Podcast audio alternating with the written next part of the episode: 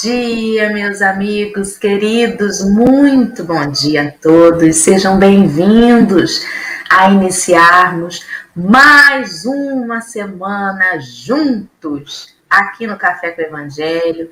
Segundou, para muitos é um feriado prolongado, para mim, por exemplo, é mais um dia de trabalho, mas o importante é que para todos nós Estamos aqui juntos porque desejamos recomeçar mais uma semana, recalcular, como diz nossa amiga, né, a rota, nossa amiga Gleice Garcia, e vamos juntos então com nosso amigo, nossos amigos do chat que estão desde muito cedinho com a gente. Como eu não vou falar o nome de um por um, para que Verônica não tenha que soletrar cada um, Sintam-se todos abraçados, envolvidos neste carinhoso bom dia que aqui nós estamos ofertando a vocês. Verônica, muito querida, Verônica Lima. Bom dia, minha querida. Bom dia, queridos amigos. Que hoje nós possamos ter um café com o Evangelho muito iluminado junto com o nosso querido Mestre Jesus. Viu? Bom dia, Marcelo. Queridos amigos, um dia excelente neste final de semana, que as nossas cidades estão, a região dos lagos, muito cheia, muita gente sendo feliz e de maneira irresponsável. Então, se as pessoas não se cuidam, nós temos obrigação de nos cuidar. Nós temos obrigação de nos proteger. Se o outro não se protege, se o outro não zela se o outro não se vigia, a gente se vigia. Então, não entremos nessa onda, ainda estamos numa pandemia, ainda há um vírus letal circulando e nós somos responsáveis por nós. Se os outros não são por eles, eles que respondam, mas nós somos por nós. Depois desta fala, de pandemia, inclusive até um pouco chata. Bom dia para todos nós. Um, que a gente sobrevive o final de semana sem Covid. Né? Graças a Deus. Henrique, bom dia, querido. Bom dia, bom dia a todos. Que tenhamos um bom final de semana, um feriado bom. E seja isso. Bom dia, Alessandra. Bom dia, queridos! Mais uma semana se iniciando. Para alguns indo trabalhar, para outros descansando, alguns, infelizmente, ainda em leitos hospitalares se cuidando, mas que todos sejam muito abençoados pelo Cristo. E ontem, aqui na Terra, né, o povo gosta de inventar data para comemorar, né? Então, aqui ontem foi comemoração do Dia dos Irmãos. Aí eu fiquei me pensando assim, né? Quantos irmãos a gente se encontra pela vida, amigos irmãos, e a gente não valoriza, né? Não valoriza os de casa, não valoriza os amigos. Então, deixo aqui um abraço fraterno a todos aqueles corações irmãos, aos meus, aos nossos, né? Porque aqui no café a gente teve um grande reencontro. E, sobretudo, não esquecendo daqueles corações fraternos, amigos e irmãos que já estão na espiritualidade, espero, trabalhando, estudando, se recuperando então também deixo esse abraço caloroso para cada um deles que se encontram no outro plano da vida, né? Um dia o reencontro virá com toda certeza. Muito bem. Antes da gente fazer a prece inicial, quero dizer que já está no chat, nas redes onde o café passa, né? O link para que vocês acessem o texto de hoje. Chama-se A Espada Simbólica. É um texto do livro Caminho, Verdade e Vida, da editora FEB. Se você não tem o livro em mãos e deseja acompanhar a leitura, tá aí o link para que você possa fazê-lo. Antes então de partirmos para a nossa leitura do dia, vamos fazer a nossa prece inicial. E aí eu vou perguntar quem deseja fazer essa prece. Pode fazer, querido. Vamos orar. Vamos agradecer a Jesus esse momento que estamos aqui nesta manhã de segunda-feira, onde nós estamos. Para alguns é mais um dia da sua vida, para outros é menos um dia da sua vida. É esquisito, né? Nós vemos que essa relação de dia, de tempo. Para uns, nós estamos ganhando mais um dia, para outros, estamos diminuindo, nos aproximando da finitude, da morte, da finitude física. Senhor Jesus, pedimos que chegue neste momento aos lares dos nossos irmãos que nos assistem e que nos assistirão. Que seja esse encontro singelo, simples, sem grandes pretensões, mas com muito amor no coração. Um momento de renovação, de reflexão para os nossos companheiros. Que ao final nós venhamos a ter o início de segunda-feira melhor do que estávamos uma hora antes. Mais conscientes, mais amorosos e mais felizes. Que Jesus nos guarde, nos abençoe, que os bondosos espíritos nos orientem mais esta manhã. Graças a Deus. Que assim possa ser, né? Então, meus amigos, nós estamos entrando hoje num novo versículo. Estaremos hoje no versículo 34 do capítulo décimo do Evangelho de Mateus, em que nós lemos lá na passagem aquela frase tão conhecida e tão deturpada na boca das pessoas que querem né, trazer para sua, conveniência a palavra de Jesus. Ele dizia assim nessa passagem: Não cuideis que vim trazer a paz à terra. Não vim trazer a paz, mas a espada. Vamos entender o que, que Emmanuel nos traz de reflexão acerca disso? Vou pedir então para Henrique iniciar essa leitura para gente. Pode ser, querido? Pode ser. Eu posso fazer um comentário? Sim. Essas coincidências da espiritualidade são algo realmente que me chamam a atenção. No dia 6 de setembro, a gente lê um texto sobre a espada simbólica, eu acho de uma de uma coincidência muito boa. Mas vamos ao texto. Não penseis que vim trazer paz sobre a terra, mas vim, não vim trazer paz, mas a espada. Inúmeros leitores do Evangelho perturbam-se ante essas afirmativas do Mestre Divino, porquanto o conceito de paz entre os homens, desde muitos séculos, foi visceralmente viciado. Na expressão comum, ter paz significa haver atingido garantias exteriores, dentro, dentro das quais possa o corpo vegetar sem cuidados, rodeando-se o homem de servidores, apodrecendo na ociosidade e ausentando-se dos movimentos da vida. Jesus não poderia endossar tranquilidade desses jaés. E, em contraposição ao falso princípio estabelecido no mundo, trouxe consigo a luta regeneradora, a espada simbólica do conhecimento interior pela revelação divina, a fim de que o homem inicie a batalha do aperfeiçoamento em si mesmo. O Mestre veio instalar o combate da redenção sobre a terra. Desde o seu ensinamento primeiro, foi formada a frente de batalha sem sangue, destinada à iluminação do caminho humano. E ele mesmo foi o primeiro a inaugurar o testemunho pelos sacrifícios supremos. Dá uma pausa. Continuo. Pode pausar aí. No primeiro parágrafo, é, Emmanuel vem dizer que o nosso conceito de paz é um conceito de ociosidade, né? Quando a gente fala assim, ai, Alessandra, me deixa em paz, a gente acha que o sujeito de fora é o que perturba a nossa calmaria de dentro. Quando, na verdade, esse conceito de paz, ele é muito mais de dentro para fora. É uma paz que tem que ser conquistada internamente a fim de que a gente mantenha essa paz, apesar de todas as intempéries que estão fora de nós.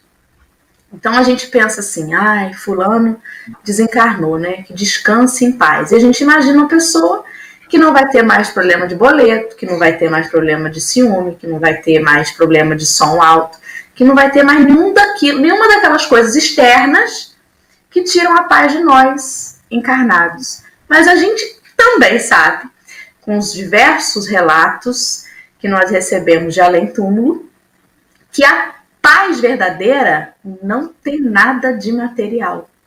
Muitos companheiros seguem em perturbação na vida espiritual, justamente pela falta desta paz, desta conquista interior. Fala, Marcelo, que está aí pensativo, saindo fumaça. Tá mesmo. Eu, eu, quando, quando a gente começou a, a, a, ler, a gente prepara, a gente sempre dá uma lida antes para saber que caminho vai conduzir, mas não dá. Às vezes a espiritualidade conduz a gente para outro lugar, né? O raciocínio vai para a gente. Eu me lembro dos filmes que falam sobre a paz, a quantidade de guerra que existe antes. Né? Às vezes você tem um filme de sequestro, sequestraram uma criança, a criança vai ser resgatada. Aí o pai vai salvar a criança porque ele quer restabelecer a paz da sua família. Aí ele mata 40 pessoas para salvar o seu filho. É. Então a gente tem um, um conceito de pacificação que passa pela guerra. A gente não entende que dá para fazer paz sem fazer guerra. Que a guerra não é uma saída, que o armamento não é uma saída, que a violência não é uma saída para a paz. Que quando você conquista a paz através do sangue, o custo é alto, é o custo de vidas. Então, assim, quando eu fico pensando que tudo que está no Evangelho, ele tem uma interpretação equivocada por parte de muita gente, inclusive por nós tantas vezes, é porque a gente acredita que o conceito ele é literal para o outro, e não é, é para você. Essa espada não corta no outro. Essa espada corta em você. Essa luta não é uma luta contra o outro. Essa luta é uma luta contra você. E aí você vê que o Cristo, o combatente, o general sideral, não empunhou uma arma. E a gente sofisma, a gente deturpa o conceito, e em nome do Cristo, religiões estimulando o uso de violência para se conquistar a paz. Então, assim, eu tenho uma palavra que me enlouquece é a conquista. A conquista da paz. A conquista, ela caminha junto com o conflito. Só que não é um conflito externo. Para conquistar alguma coisa, ah, o, o, o americano foi conquistar aquele lugar, ele fez guerra. Mas é uma conquista íntima. Então, assim, eu fico, fico vendo o trabalho de conquista que caminha pelo sofrimento do outro. Não é conquista, é covardia, é insuflamento de guerras, de combates. Então, assim, é, o Cristo, todo o serviço do Cristo não é para fora. E é nessa hora que eu me ligo muito com o Evangelho de João. Nós vamos estudar aqui a visão de Emmanuel. Né? Mateus, Marcos e Lucas, eles redigem os evangelhos sinóticos. São os evangelhos semelhantes, né, que caminham numa mesma linha de, de informações, de instruções, da temporalidade. Eles estão no mesmo nível, todos são semelhantes. Mas Mateus, Marcos e Lucas, eles escrevem para fora. João escreve para dentro. Mateus, Marcos e Lucas escreve o Jesus todo-poderoso, Jesus todo estabelecido. João é aquele que leva para reflexão íntima. Então eu não consigo, eu me ligo muito com a ideia de João no sentido de que nada é para o outro, tudo é para mim. Ai, falei demais, nossa senhora. Fala mais.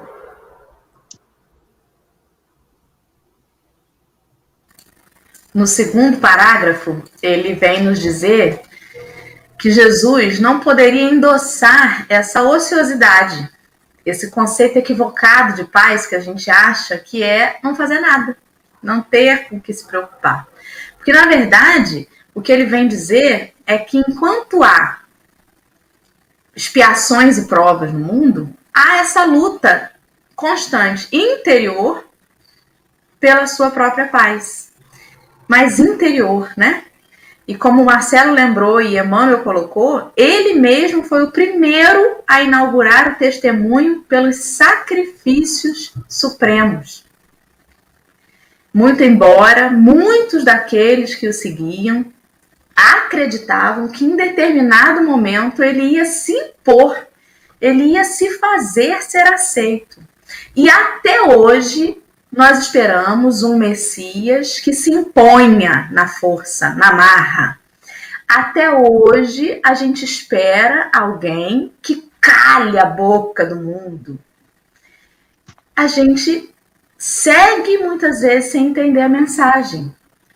A gente faz isso nas pequenas coisas. Na relação de parentalidade, de pai e filho, às vezes a gente se impõe assim, com um pouco de autoritarismo em vez de autoridade.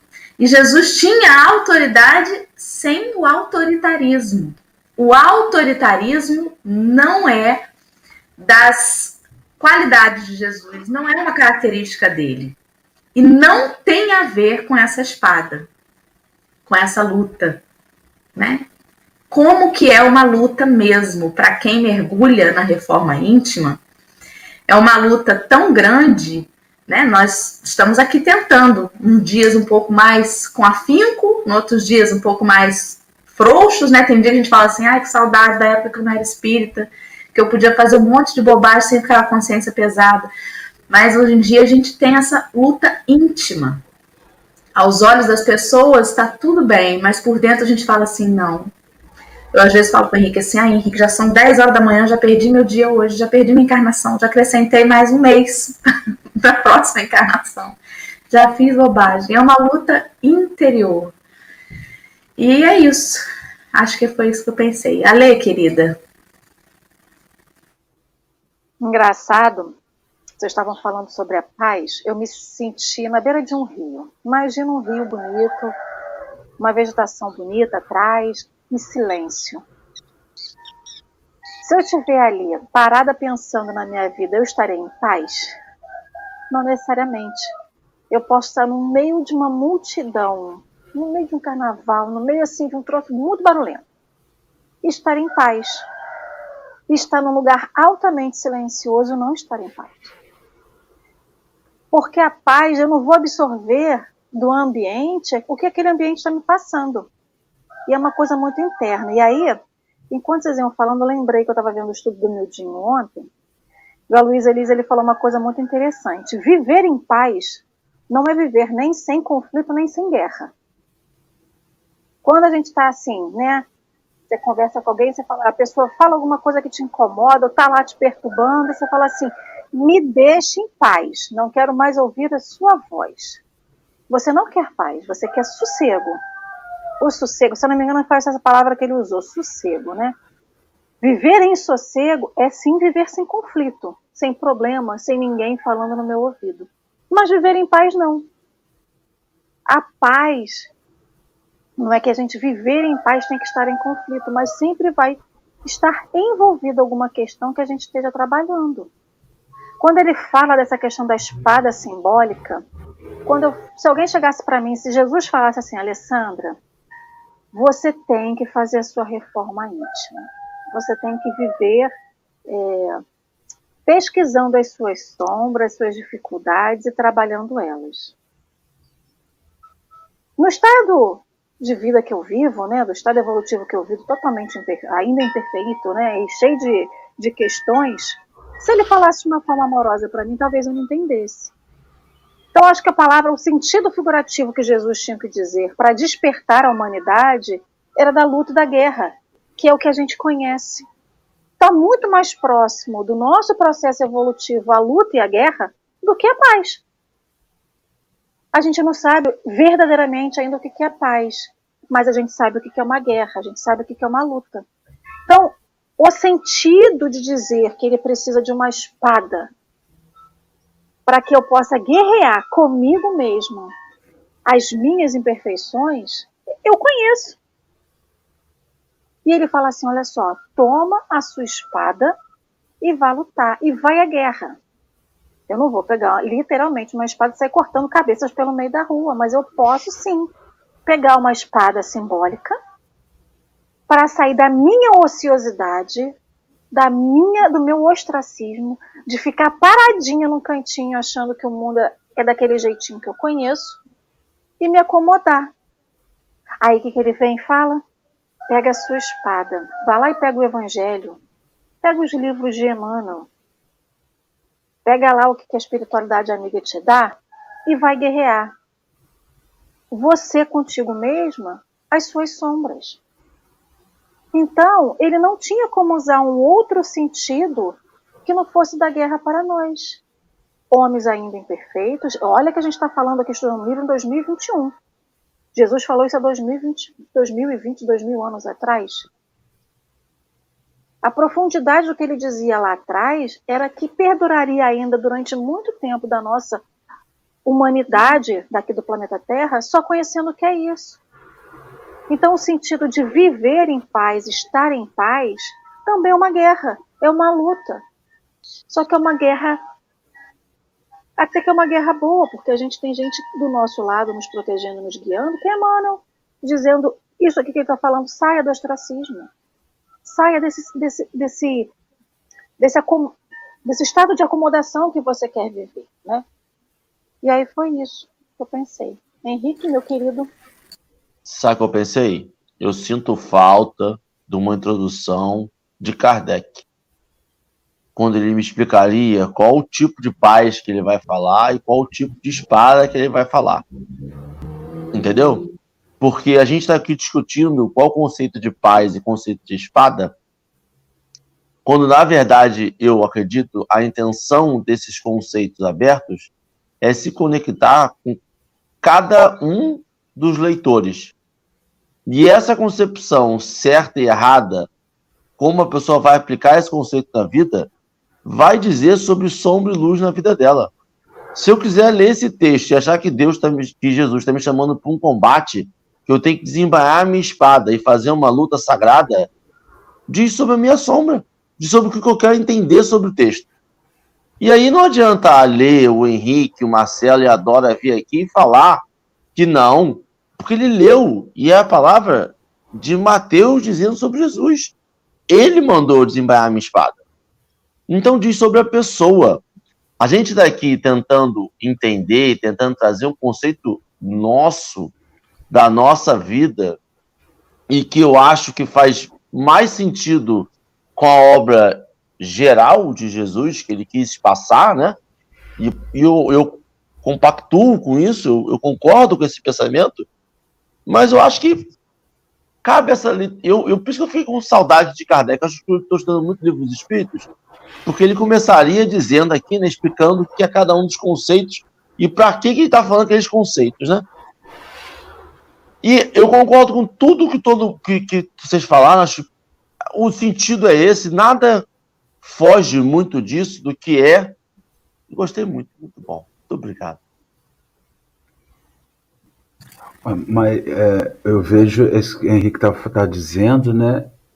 Uma coisa que nós temos que ter em, em, mente é sempre que nós tivermos dúvida, o Evangelho, ele é, a gente fala muito que o Evangelho é um mapa, é uma bússola, né? Usa-se muito essa metáfora, o Evangelho é sua bússola. Bússola é aquilo que aponta para o lado que você vai. Então, sempre que você tiver dúvida, volte para o Evangelho e veja como Jesus fez. Ah, isso é pretencioso. Não é pretencioso. Pergunta 625 de O Livro dos Espíritos. Quem é o guia modelo para que você pudesse. Ele responde: veio de Jesus. Então, toda vez que você tiver dúvida, olha para o Cristo e fala assim: como Cristo agiria? É, eu sou pretensioso, gente. Eu sou uma pessoa muito pretensiosa, não quer dizer que eu seja santo. Mas toda vez que eu não sei o que, é que eu faço, eu penso: Cristo faria o quê? Obviamente que quase 90% das vezes eu não faço o que ele faria, porque se eu fizesse, já não estava entre vocês, já estava no mundo superior dirigindo um planeta. Eu quebro a minha cara, mas quebro a minha cara com vergonha. Mas eu sei o que é certo para fazer. Aliás, eu sei, não, todo mundo sabe o que é certo para fazer. Ninguém, ninguém, ninguém é vendido. Ah, eu não sabia. Ah, gente, depois que a gente lê essas coisas, a gente sabe tudo, tem todas as respostas. Você pode não ter todas as saídas, mas que você tem todas as respostas, você tem. Então, assim, toda vez que você está com dúvida, olha para o Cristo. Ah, aonde que o Cristo disse que a gente tem que se armar para se proteger? Em que lugar? Ah, mas no tempo dele era 50 mil vezes pior do que é hoje. No tempo dele não tinha polícia, não tinha 190, não tinha câmera de segurança, não tinha nada, e ainda assim ele não mandava a gente se proteger. Ah, Essa bom. proteção.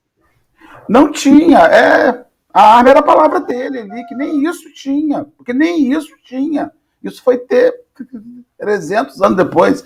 E, e, então, é interessante que a gente usa um conceito que ele está vivendo hoje, esquecendo o conceito original, que o conceito original não muda. Para o conceito original mudar, ele tem que ser uma mentira. A gente só muda a mentira. A verdade não se transforma. A verdade, ela pode se ajustar ao tempo, mas ela não se transforma. Então, um pacifista um pacifista, o Cristo foi o pacifista. Olha só o que, que o Cristo foi. O Cristo foi um pacifista social. Um sujeito que lidava na sociedade. O Cristo não foi soberbo, o Cristo não ficou sentado num templo, o Cristo não ficou de longe mandando ordens. O Cristo foi para o povo e agiu em favor do povo. O Cristo era um ser social, Jesus Cristo era um ser social. Então, tudo que é diferente disso quando você atribui. O Cristo não levantou imagens para ele, nós levantamos. Nós levantamos os modernos bezerros de ouro hoje. A gente, a gente, toda vez que a gente admira alguém, levanta a imagem. Constrói uma imagem. Vamos.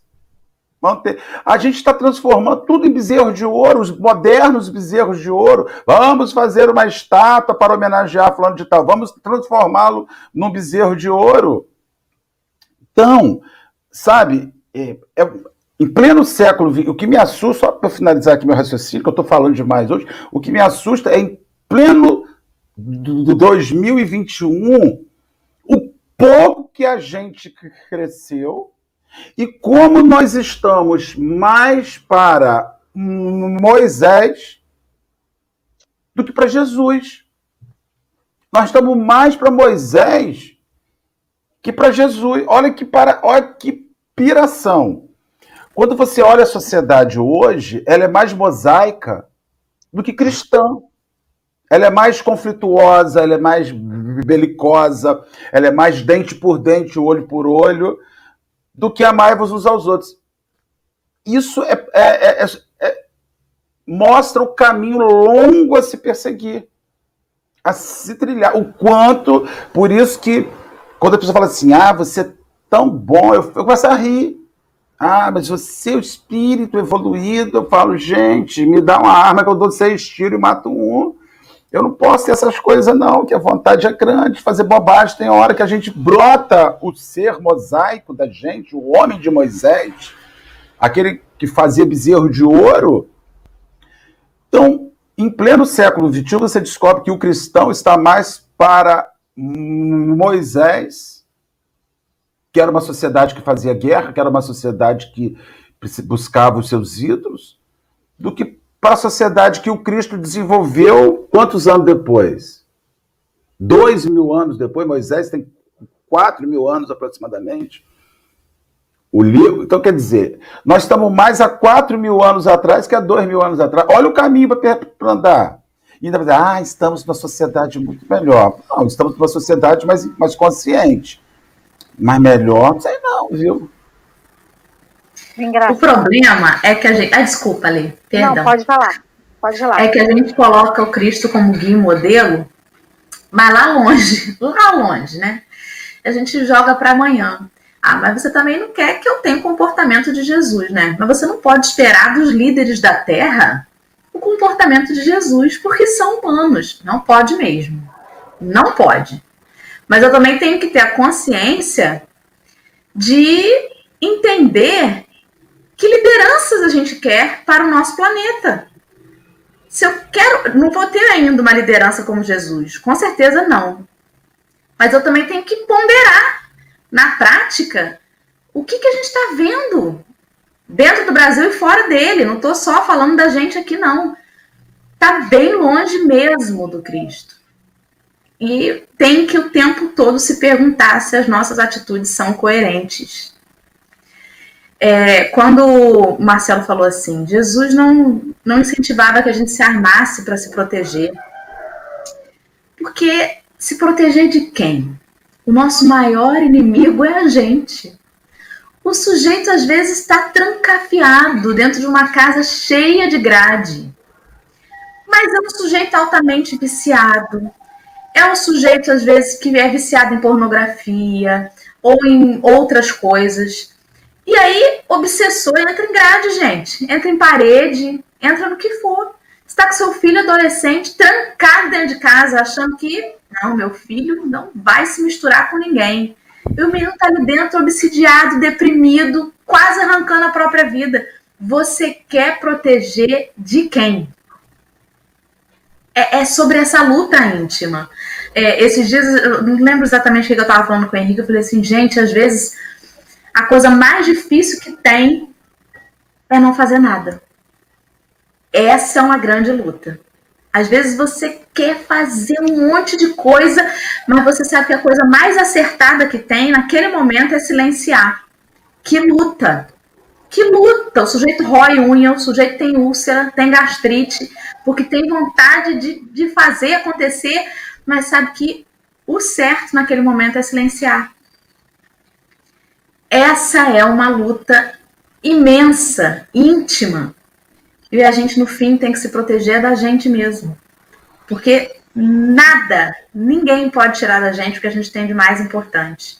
O que a gente é de verdade. Ainda que tire o nosso corpo físico. Claro que a gente não vai sair por aí sem tomar devidos cuidados, né? A gente não vai sair por aí atravessando a rua sem olhar, entrando em todos os becos escuros. Não é sobre isso. Mas é sobre a gente entender sobre o que, que a gente está lutando externamente. Que luta é essa que eu travo externamente? Que loucura. Fala, Alessandra, querida. Não, enquanto o Marcelo estava falando, a gente sabe que a lei nos informa, a lei né, de Deus informa que a gente não retroage. A gente não volta para trás. Mas o que eu vejo, eu observo, é que o ser humano ele quer modificar tudo, inclusive as leis de Deus. Essas atitudes que Marcelo falou, do olho por olho, dente por dente, eu acho que a gente nunca tinha percebido tanto a vivência disso como hoje em dia. Eu não estou dizendo com isso que estamos retroagindo. O que eu estou querendo dizer é que parece que o homem quer manipular até a lei de Deus, mudando, dizendo que a gente pode retroagir. Se a nossa, a, a, a nossa caminhada é para frente, a gente anda para frente, a gente não é caranguejo, a gente não anda para o lado, nem para trás. O homem quer porque quer se agarrar a questões para justificar tudo aquilo que ele faz. Inclusive pegar leis que já foram evoluídas, que já foram acrescentadas pelos, pelo, pelas palavras e atitudes de Jesus, porque também não foi só a palavra, e o que é importante lembrar que Jesus disse que ele não veio modificar a lei, ele veio pô-las em ação. Isso que é o barato da história. Ele vivenciou, ele mostrou na carne que é possível. Ele mostrou na carne que tem como ser diferente. E o ser humano parece que ele quer pular, né? Ele quer dar salto, ele parece até aqueles, aqueles bichinhos pirilampinho que vai pulando assim, dá salto como se ele estivesse pulando questões e, e pensando só o que é necessário para ele. Então, essa questão que Marcelo falou me despertou isso, né? Que infelizmente a gente usa as leis, as leis divinas, para justificar que a gente faz deturpas. E agora a gente ainda quer deturpar e alterar uma questão de evolução. Não que a gente está sendo puxado para trás, mas a gente está sendo puxado a permanecer onde a gente se encontra, ou seja, continuando a não evoluir. Henrique, você levantou a mão, querido. Eu nem lembro mais. Vocês falam tão bem que eu fico sem palavras. é... Desculpe, Verônica. Vai, Henrique, dá voz ao seu a coração. Falta de respeito. Tá vendo? Falta de respeito do coleguinha. Aqui. Não, sabe, eu tava pensando? A gente tem uma, uma coisa que dizem que o número aceita tudo. No sentido de que a gente consegue manipular alguns números para dizer o que a gente quer dizer. E a letra fria também aceita isso. Você consegue manipular ela e torturar ela para ela se encaixar num conceito que você quer. Por isso que é tão genial quando Jesus veio e vivenciou isto. Por isso que a gente, eu, a minha primeira introdução foi o conceito que eu tenho pelo texto que eu, que eu leio. E aí eu tento encaixá-lo. E aí, juntando com o que o Marcelo falou, que foi preciso, que foi, a gente está vendo mais Moisés do que Cristo, e está. E eu acho que nem é o problema. O problema é passar por Cristo. Se as pessoas falarem exatamente o que querem, beleza, vamos tratar esse problema.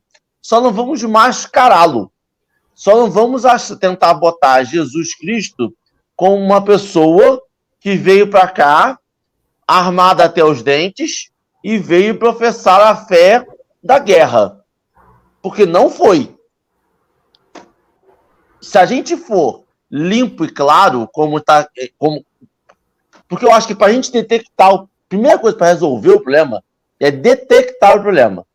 Detectou o problema, aí você faz um raio-x do problema, é isso aqui, e a gente vai tratar ele. A gente está na primeira etapa, a gente detectou.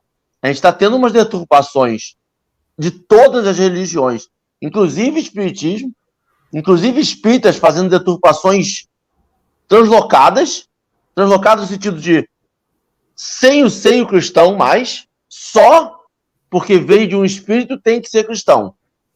Né? Ah, foi, foi, é mediunizado, é cristão. Que regra é essa? 2 mais 2 são 4. E aí, se a gente for limpo, assim, ó, isso aqui não é. Beleza. Mas eu quero seguir. Vai. Agora, eu não vou ficar discutindo hoje, em 2021, depois de tudo que a gente já teve, depois da pessoa vir, vivenciar conosco o que é cristão ou o que não é cristão. As pessoas sabem. Se elas querem encaixar isso numa roupagem, porque não querem admitir que o discurso não é mais cristão, aí é um problema pessoal. A gente está lidando aqui de paz interior, de, de, de todo um conceito passado vivenciado. Porque não tem como você torturar a vivência. Não tem como você torturar a experiência que foi descrita pelas pessoas que conviveram com ele. Sei lá. Quero, quero continuar. Eu posso, posso é. continuar lendo depois? Pode, deixa só. Eu, vou, eu ia falar isso antes da gente seguir a leitura. Só dizer que o fato da gente evoluir não significa que a gente vai evoluir rapidamente. É lógico, como a Alessandra falou, que o espírito não retroage, a gente está evoluindo sim. Mas no momento em que a gente ainda vê uma sociedade ter uma parcela da população com discursos de ódio, estou falando de uma sociedade do planeta Terra, tá, gente? Planeta. Do planeta, que é o planeta Talibã que as expiações. Talibã Quando tá a gente vê isso, é óbvio que a gente está mais perto do ser primitivo. É óbvio. Evoluindo, mas ainda muito perto do ser primitivo. Segue, Marcelo, querido. Aí agora ele vem chamar na xincha, como se diria lá em Bom Jesus, na minha terra.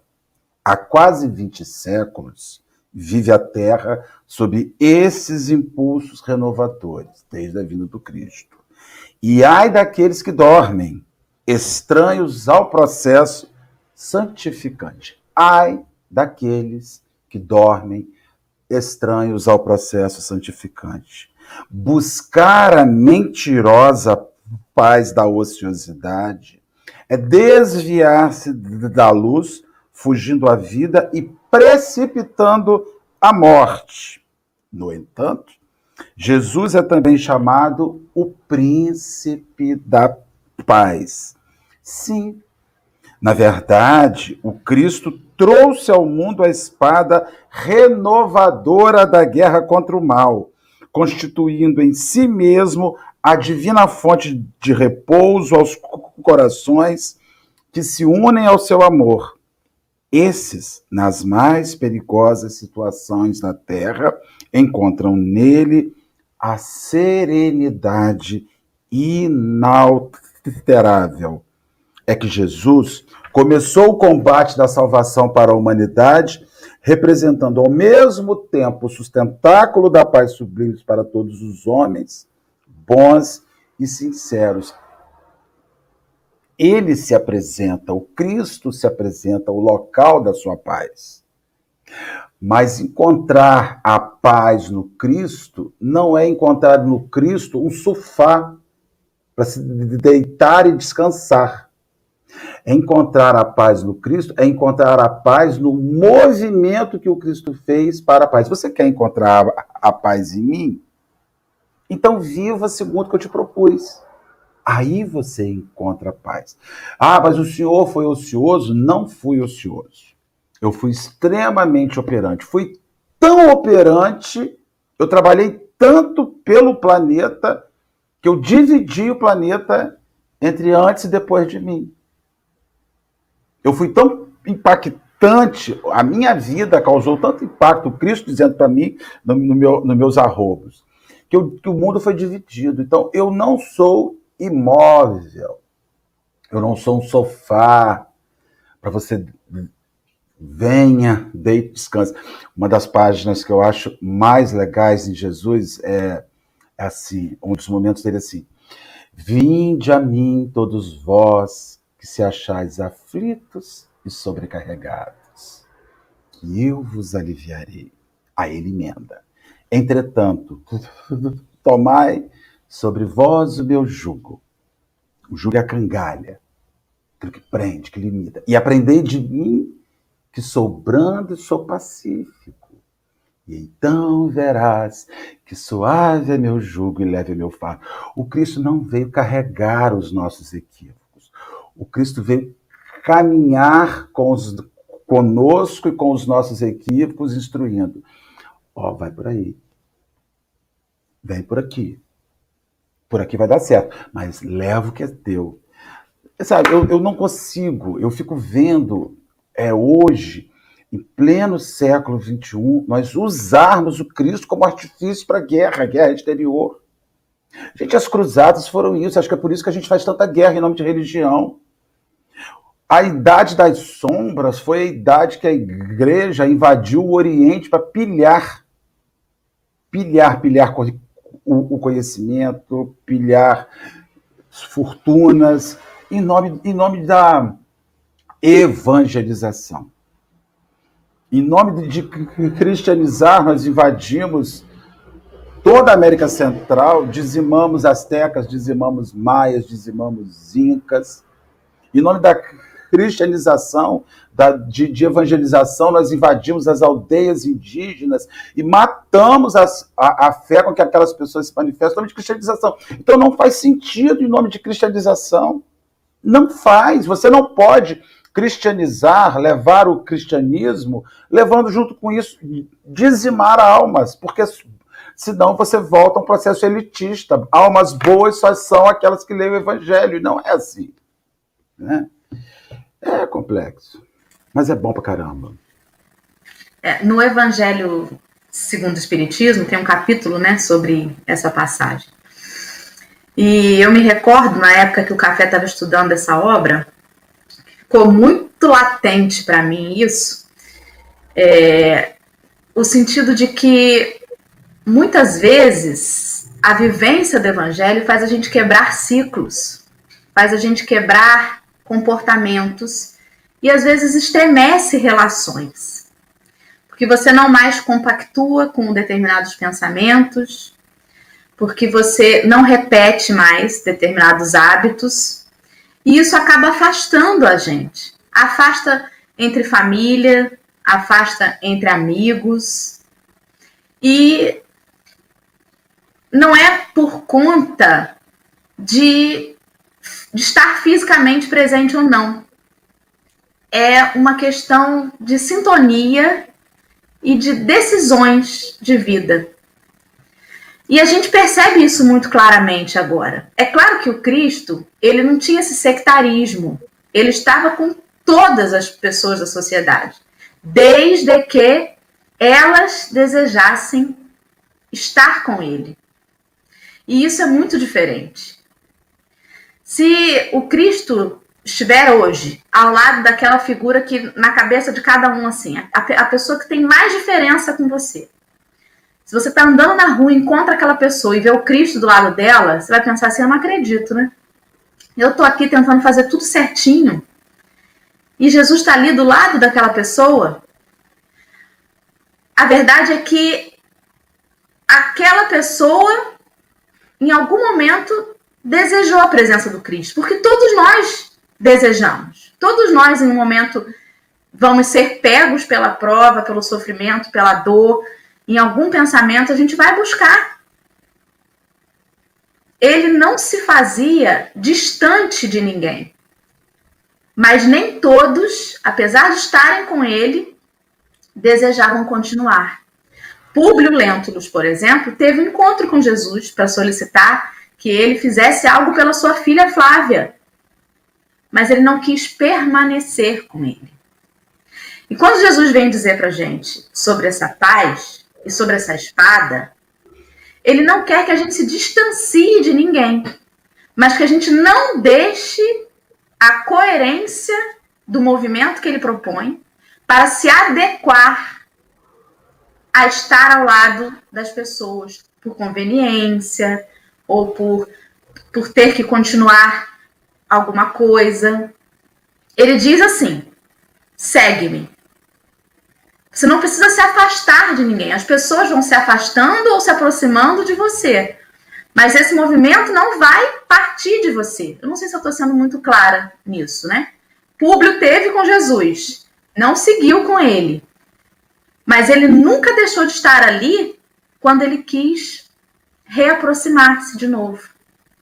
É isso que ele vem nos falar. Olha, quando você me seguir, muitos vão se afastar. Mas segue coerente e em paz. Não provoque a guerra, porque em algum momento as pessoas retornarão. E elas precisam encontrar em você o porto seguro.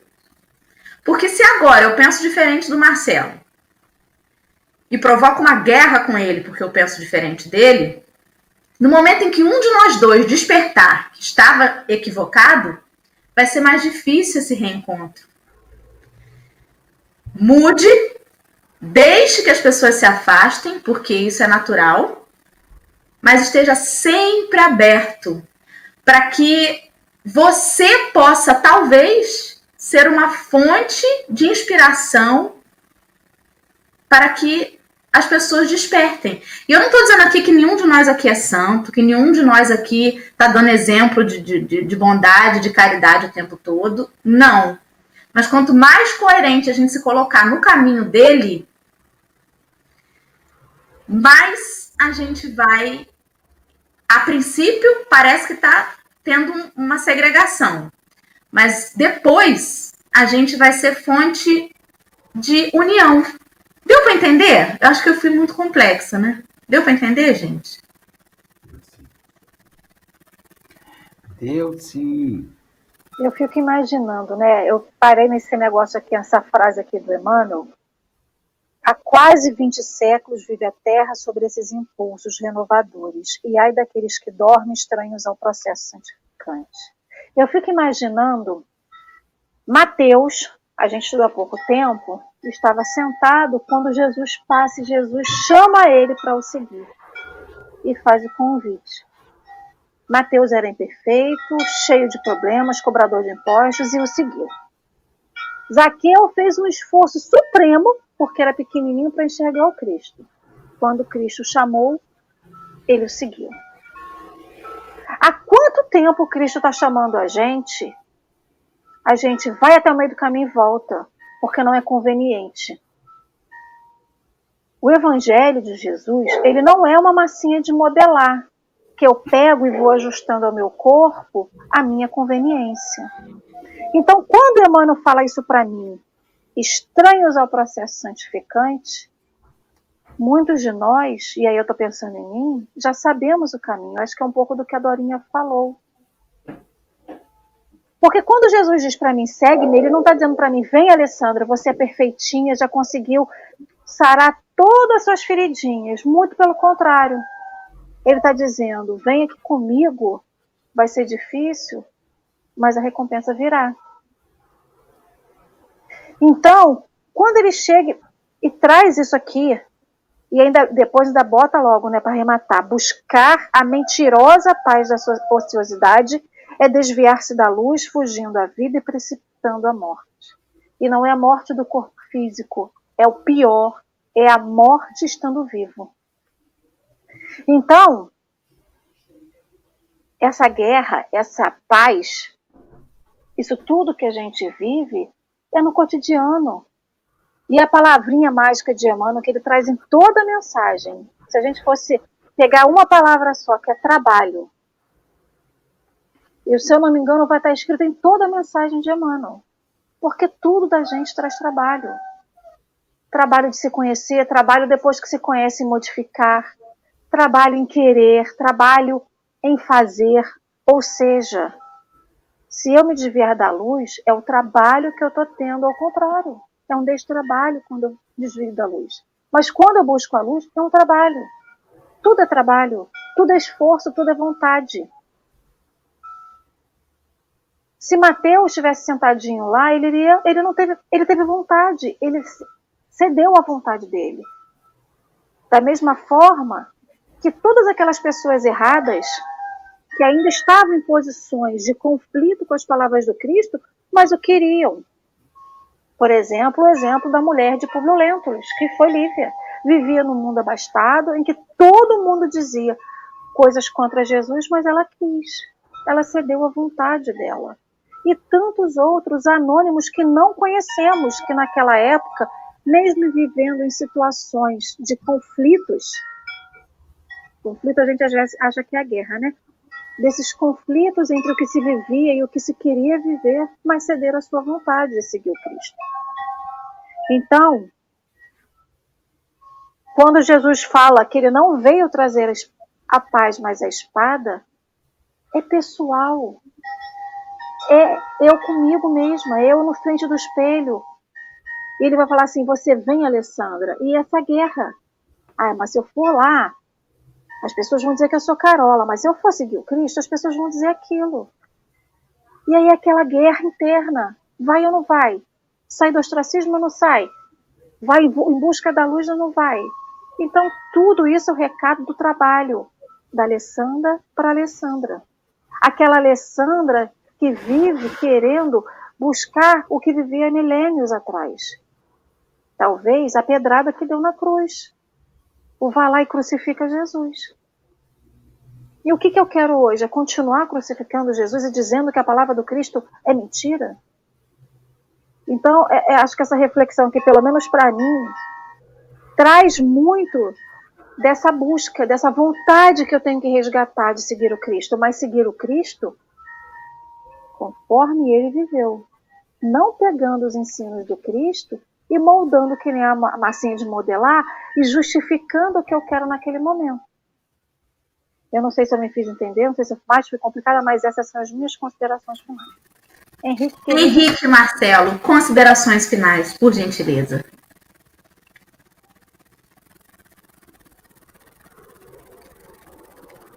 Abre o microfone, Henrique.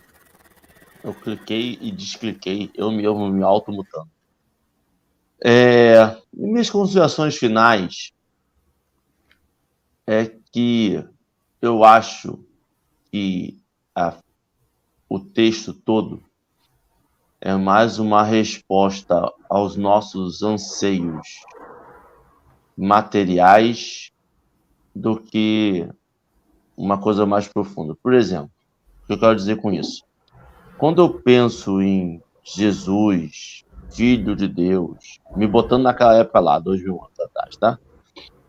Eu penso em uma pessoa que vai vir e vai fazer o estalar de dedos, e os bons vão ficar, e os maus vão sair, vão ser expulsos, e a terra será um país onde as pessoas vão ter domingo de margarina quali todos os dias, e não se vai ter mais guerra, e não se vai ter mais nada, e que a paz está ali, e acabou, e agora nós só temos que aprender a tocar violão para fazer luais todos os dias e todas as horas não vão ter mais temperaturas quentes, não vão ter mais temperaturas frias, vai ser um eterno ar-condicionado central.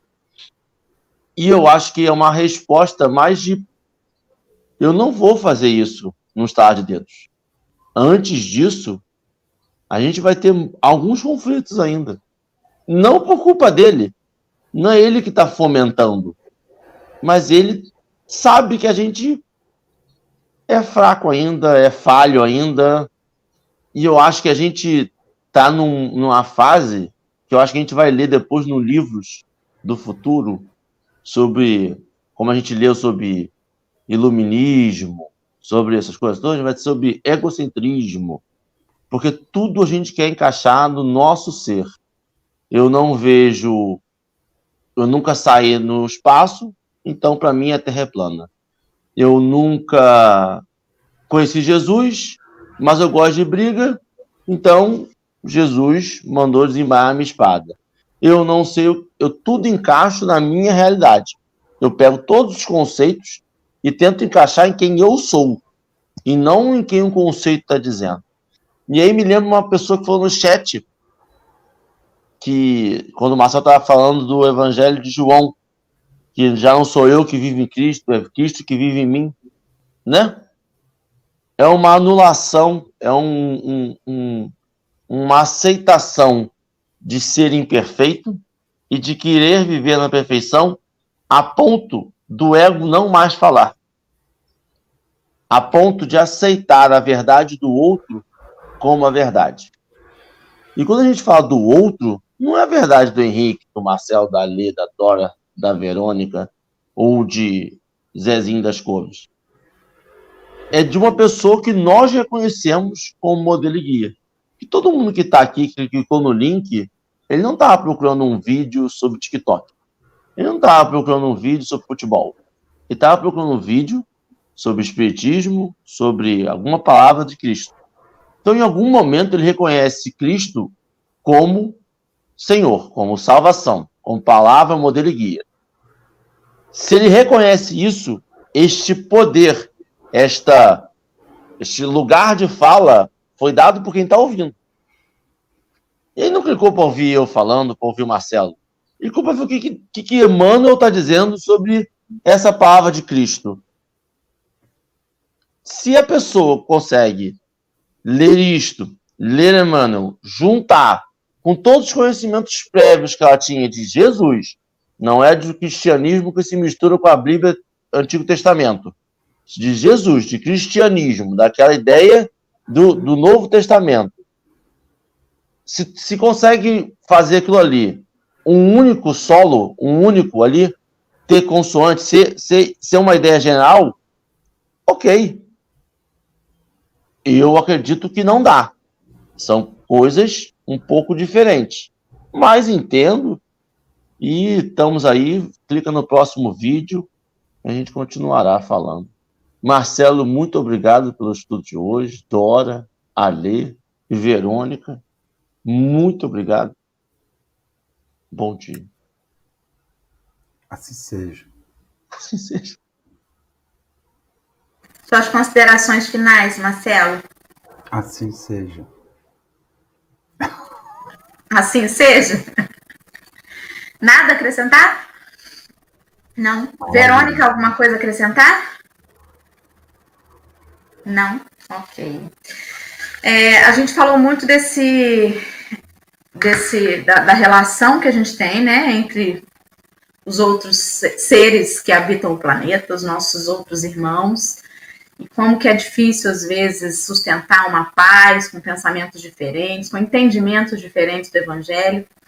Mas tem muitos companheiros travando lutas íntimas em momentos de provas cruciantes relacionados a enfermidades, a perda de entes queridos. E estes companheiros também estão sendo convidados a essa luta que Jesus veio nos convocar, né? A essa luta contra o, nosso negacionismo, contra o nosso orgulho. Muitos de nós vivem como se não fosse um dia ter alguma enfermidade, como se não nada fosse acontecer, né? E aí as coisas vão acontecendo e vão nos mostrando que a maioria dos problemas que a gente achava que tinha um peso enorme não significam praticamente nada. Quando a gente percebe a nossa vida ou a vida dos nossos amores ali tão fragilizada, né, por diversas situações. E eu acredito que muitos companheiros, pela quantidade de pedidos de prece que a gente recebe na turma do fundão, que a gente tem um grupo de prece, muitos companheiros estão travando essas lutas íntimas. E aos olhos da humanidade são muitas vezes ignoradas, são pormenorizadas. E aí, agora eu vou finalizar nosso café com um poema de Cruz e Souza, pela psicografia do Chico, e ele chama Segue. É um convite a todos nós, das maiores ou das menores lutas. Ele diz assim: Segue gemendo no caminho estreito, de pé sangrando em chagas dolorosas, sustentando alegrias que não gozas, à renúncia rendendo excelso preito na cruz pesada que te oprime o peito, encontrarás estrelas milagrosas, sob chuvas de bênçãos e de rosas que dimanam do amor santo e perfeito. Se o temporal de lágrimas te encharca, seja a esperança a luminosa marca que te assinale as súplicas sinceras. Somente a dor na terra estranha e escura apaga na corrente da amargura os erros que trazemos de outras eras. E assim eu finalizo o nosso encontro, desejando que a paz que tanto procuramos externamente possa ser encontrada dentro de nós, ainda que doa, ainda que sangre, ainda que precisemos passar por cima do nosso orgulho, daquilo que ainda nos prende à materialidade, daquilo que ainda nos afasta da nossa própria essência. Ainda assim, Senhor, nos momentos em que estivermos nos sentindo no fundo do poço, sabemos que a tua mão amiga está sempre estendida, dizendo-nos: segue-me, venha. E nós levantamos todos os dias, ansiosos e desejosos por seguir-te.